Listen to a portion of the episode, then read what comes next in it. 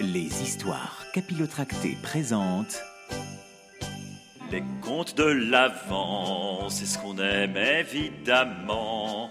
Parce qu'après c'est trop tard, alors oui, il en a marre. Nous on veut des contes de fées, des histoires qui font rêver. Oui, juste avant Noël, on se fait la belle côté imaginaire. Oui, c'est les contes, c'est les contes, les contes de l'avant.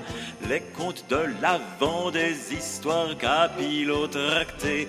Hey, oui, c'est les, oui, les contes, les contes de l'avant. Parce qu'après, oui, c'est trop tard. Alors on fait ça plutôt avant le 25 décembre. C'est aujourd'hui même, le 16 décembre, que je vais vous conter l'histoire fabuleuse de Georges. Georges, pas de la jungle, non, car il s'agit bel et bien de Georges et le dragon.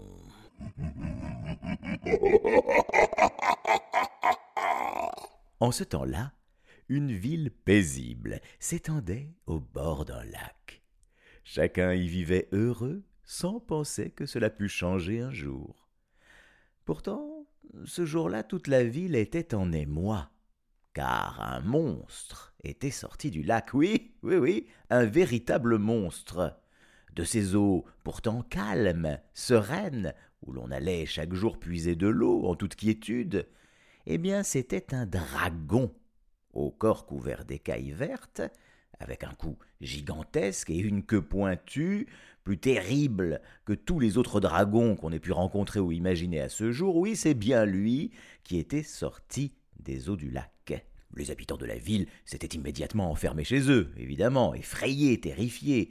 Mais même là, ils ne se sentaient guère en sécurité, bizarrement.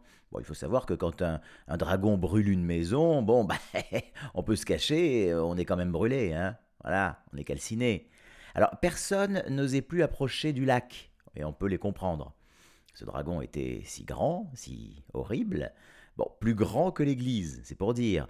Ah bah plus grand même que le palais du roi. Vous imaginez un petit peu? Pourtant c'est quand même un sacré palace. Si par malheur il entrait dans la ville, rien ni personne ne pourrait l'arrêter.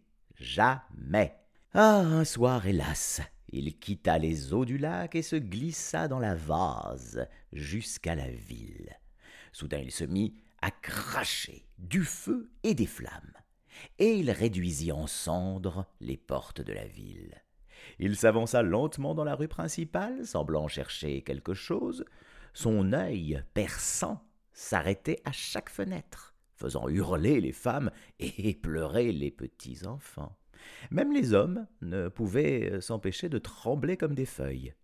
Mais le monstre poursuivait son chemin, son estomac vide grondant comme le tonnerre. Hum, il a l'air d'avoir faim, pensaient les gens. Il va tous nous dévorer.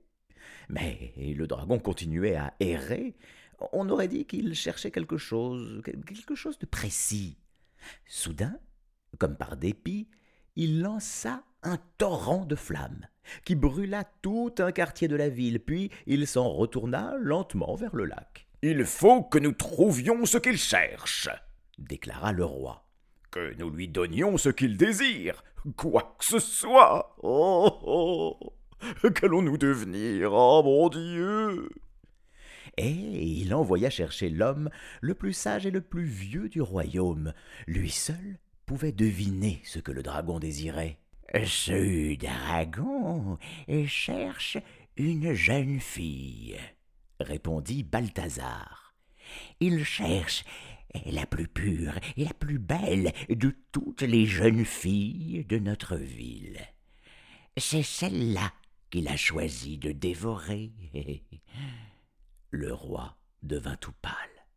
Il savait qui le dragon avait choisi. De toutes les jeunes filles, la plus belle et la plus pure était, sans nul doute, sa fille, la princesse Sabra. Jamais cria le roi. Jamais je ne donnerai ma fille à un dragon. Oh Mais à la tombée de la nuit, le monstre revint. Comme la veille, il erra dans la ville, puis, furieux de ne pas trouver ce qu'il cherchait, il brûla un nouveau quartier. Dès qu'il se fut éloigné, la foule en colère se rassembla devant le palais et se mit à crier Le dragon va brûler la ville si nous ne faisons rien. Il faut lui donner ce qu'il veut. Lui donner, lui donner ce qu'il veut. Le roi était désespéré à l'idée de livrer sa propre fille à ce monstre. Mais il ne pouvait pas laisser détruire toute la ville, et il fut obligé de céder. On conduisit en cortège la jeune princesse hors des murs d'enceinte, puis on l'attacha à un pieu de bois, et on la laissa seule. Du lac, le dragon sentit sa présence. Il arriva en volant et en courant, à la manière des dragons, quoi, et son ombre immense cacha le soleil. Son souffle brûlait déjà la pointe des cheveux de la princesse. Soudain, un chevalier approcha à toute allure sur son cheval. Eh oui, c'était Georges, le plus vaillant chevalier du royaume. Il revenait d'un lointain voyage et avait appris ce qui se passait, le bougre. Alors courageusement, il fit face au dragon et le brava. Arrête-toi cria-t-il. Je suis Georges, le vaillant chevalier, et si tu veux t'emparer de la princesse, tu devras d'abord te battre avec moi. Aussitôt le dragon cracha un bon jet de flamme en direction de l'insolent chevalier, mais le feu roussit tout juste la selle de son cheval.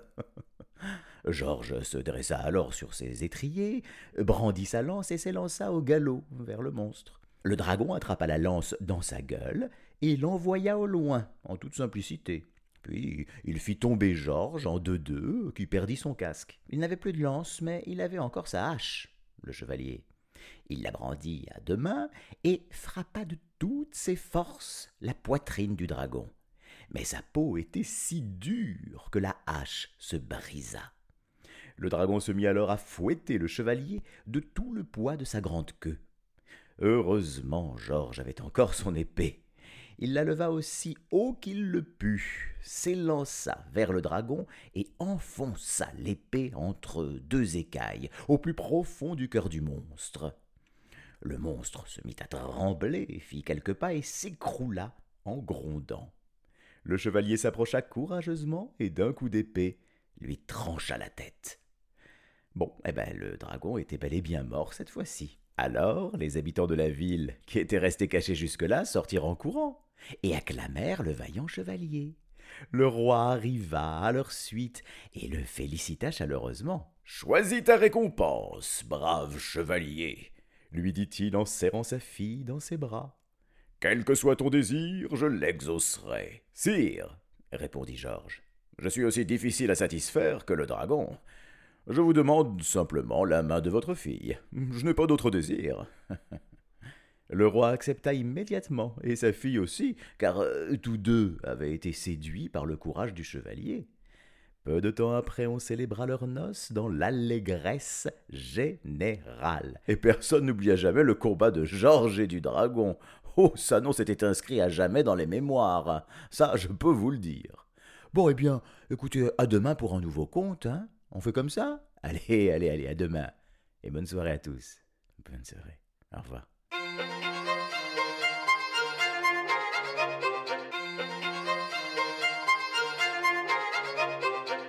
Les histoires